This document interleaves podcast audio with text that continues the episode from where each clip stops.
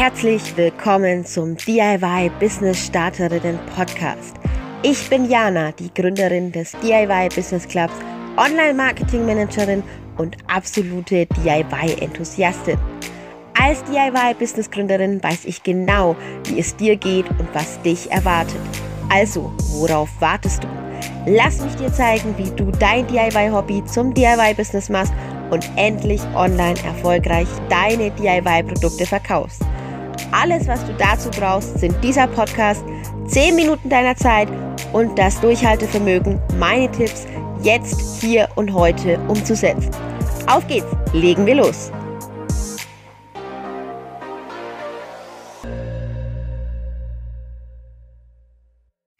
Hallo, hallo, hallo und herzlich willkommen zu einer neuen Podcast-Folge hier im DIY Business Club Podcast. Wie schön, dass du dabei bist und unglaublich, dass wir jetzt schon so viele Folgen hier auf Anchor beziehungsweise Spotify, iTunes und wo es überall den Podcast zu hören gibt, haben. Ich bin super stolz auf uns und freue mich jetzt gemeinsam mit dir weitere Podcast-Folgen zu erkunden und neue Themen mit dir anzugehen.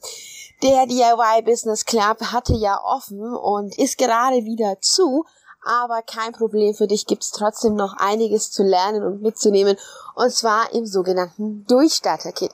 Was das Durchstarter-Kit ist, schau doch einfach mal an, indem du einfach unten in den Show Notes auf den Link klickst. So, jetzt kommen wir aber auch schon zum Thema dieser Folge und das Thema dieser Folge ist, warum du Produktfotos brauchst.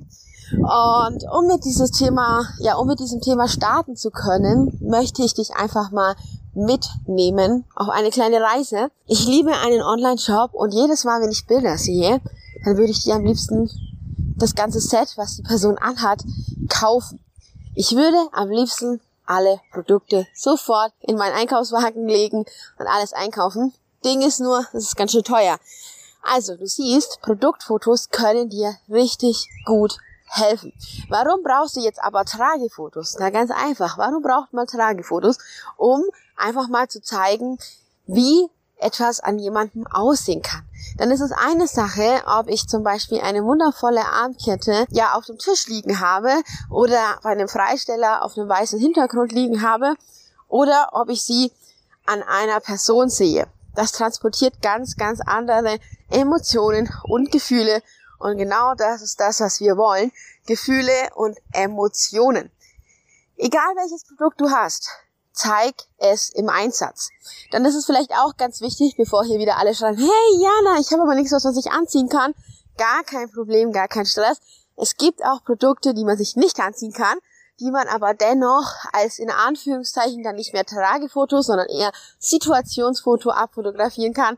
Und das sind Produkte, wie zum Beispiel unglaublich schöne Kerzen oder aber auch zum Beispiel Kuscheldecken.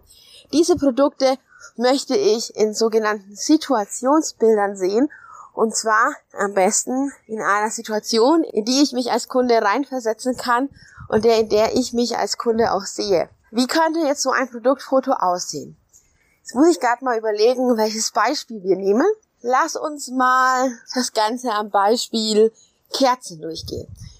Also, Kerzen, ein wundervolles Produkt. Jetzt gibt's natürlich verschiedene Kerzen. Nehmen wir mal an, wir haben Taufkerzen. Wie sieht dann ein Produktfoto aus? Ich habe, das ist ganz wichtig, bei den Kerzen nicht die Möglichkeit, das Ganze anzuziehen. Ist ja klar, leuchtet ein. Aber ich habe die Möglichkeit, ein Situationsbild zu machen. Das heißt, im ersten Schritt überlege ich mir, vielleicht hörst du gerade die Vögel bei mir im Hintergrund zwitschern, übrigens auch ein sehr schönes Situationsbild. Im ersten Schritt überlege ich mir in Ruhe, was möchte ich denn eigentlich mit diesem Bild für eine Emotion transportieren, beziehungsweise in welcher Situation nutzt man meine Kerze. Taufkerze heißt Taufe. So, heißt irgendwo auch Kirche. Heißt aber auch ein junges Baby, ein junges Kind. Ich möchte im Endeffekt transportieren, ja, eine Feierlichkeit, aber dennoch keine Partystimmung, sondern eher, ja, sagen wir sowas wie eine schöne Stimmung, ein schönes Fest, aber eben kein Party 90er, 2000er Hit Fest, sondern eben ein ruhiges Fest, Das heißt, ich arbeite mit Tönen, die vielleicht jetzt nicht unbedingt hell leuchten, also jetzt nicht mit einer pinken Neonschrift, sondern vielleicht mit was gesetzterem. So, wenn ich mich jetzt in diese Situation, in dieses Bild hineinversetze, dann schaue ich mir einfach mal an, was sind denn typische Farben für Geburt und Taufe. Und da gibt's zwei Wege.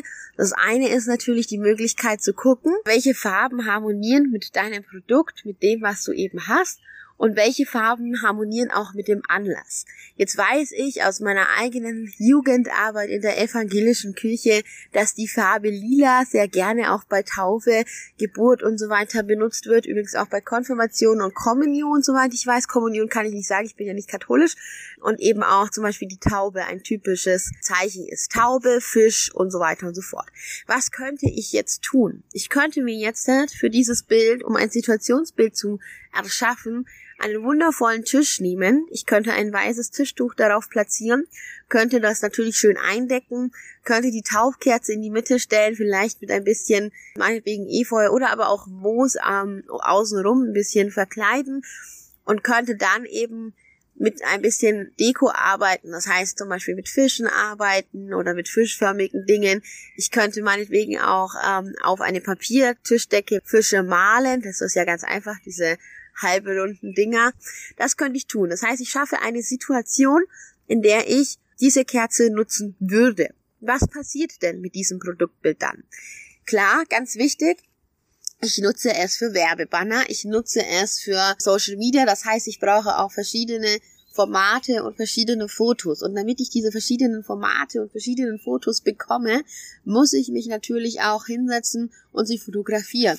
Heißt, ich würde an deiner Stelle mich mit einem Plan an diese Fotos machen und würde mal aufschreiben, was brauche ich denn für Fotos? Zum Beispiel 1 zu 1 Format, 4 zu 3 Format, 16 zu 9, 9 zu 16 und dementsprechend auch alles mal fotografiert. Verschiedene Posen beziehungsweise von verschiedenen Richtungen, von verschiedenen Einstellungen her, von unten, von oben, von links, von rechts, von der Seite. Einfach mal ein paar Bilder machen. Dabei ist ganz, ganz wichtig, dass der Fokus natürlich auf dem Produkt liegt, aber eben die Situation im Hintergrund auch noch zu sehen ist so dass ihr die Möglichkeit habt, durch dieses Situationsfoto einfach zu zeigen, hier schau mal, du brauchst diese Taufkerze, die ist unglaublich wertig und die ist unglaublich schön, weil du kannst dir dann mit dieser Taufkerze, wenn du die hast, genau diese Situation nach Hause bringen. Es wird Leute geben, die mögen eure Fotos, es wird Leute geben, die mögen sie nicht. Ich sage euch ganz ehrlich, es ist aber dennoch sehr wichtig, denn es wird viel mehr Leute geben, die eure Fotos mögen und die dann deshalb kaufen. So, Jetzt habe ich aber ganz, ganz viel über dieses Thema gesprochen und vor allem habe ich auch ganz, ganz viel darüber gesprochen, wie man ein Bild inszeniert in einem Situationsbild. Was ich aber nicht gesagt habe, war wegen Tragefotos.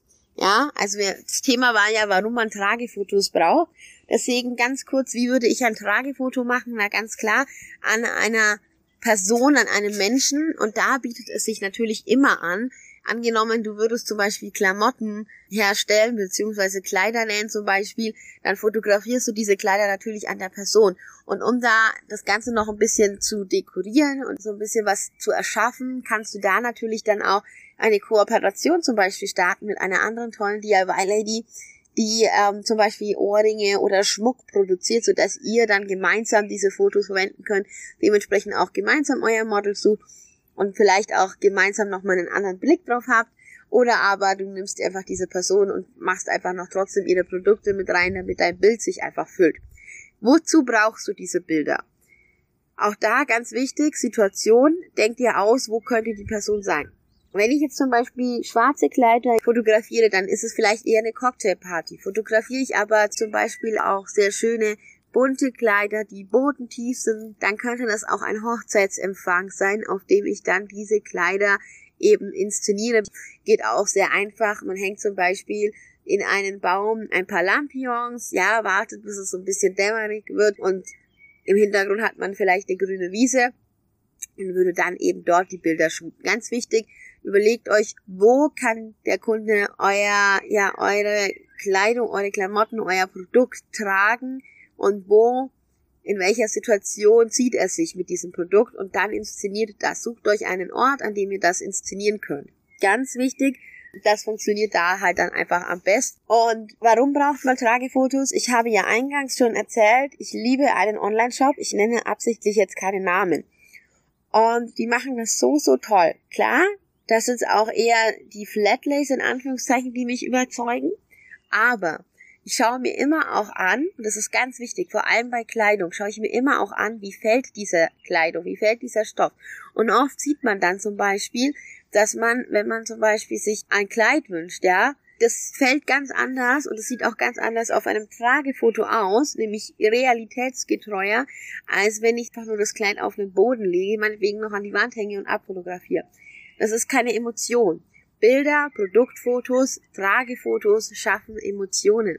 Und wenn du es schaffst, mich mit deiner Emotion, mit, mich mit diesem Bild mitzunehmen, mich in eine emotionale Lage zu versetzen, ja, mich da rein zu manövrieren, mir ein inneres Abbild von dem zu geben, was passieren könnte, wenn ich dein Produkt habe, dann werde ich zu 99,9% auf den Kaufen-Button klicken und kaufen. Und genau deshalb brauchst du Produktfotos und zwar Tragefotos oder ein Situationsbild. Nimm dir das zu Herzen und nimm's mit und ein kleiner Tipp von mir mit einem Augenzwinkern, weil jetzt ganz viele Stimmen bestimmt wieder laut werden, die schreien, ah, aber Jana, ich kann doch gar keine Bilder machen, ich habe keine Zeit dafür. Ganz ehrlich, diese Zeit musst du dir nehmen und vor allem fotografiere einfach mal drei, vier, fünf verschiedene Produkte in einem Set hintereinander weg. Verändere das Set vielleicht auch nur ein bisschen leicht und dann hast du da auf jeden Fall eine gute Grundlage, um mit deinen Bildern zu überzeugen. Nichtsdestotrotz, egal wie gut deine Bilder sind, ganz wichtiger Punkt, du musst auch immer darauf achten, dass alles andere passt. Gute Bilder alleine verkaufen natürlich nicht nur, sondern da gibt's auch noch ein paar andere Stellschrauben, an denen du drehen musst. Und wie du an diesen Stellschrauben drehst, welche das sind, das erfährst du, wenn du jetzt mal ganz unten in den Show Notes klickst, und zwar auf das Durchstanderkit und da nochmal alles anschaust. In dem Sinne wünsche ich dir jetzt einen wunder, wundervollen Tag, eine wundervolle Zeit und wir hören uns schon beim nächsten Podcast wieder. Schön, dass du mit dabei warst. Schön, dass du DIY Business Club Mitglied bist, beziehungsweise zu uns gehörst. Und wenn der VIP Club wieder öffnet, gebe ich dir natürlich Bescheid. Bis dahin, setz dich gerne auf die Warteliste. Ich freue mich und ich sag dir jetzt alles Gute und wir sehen uns.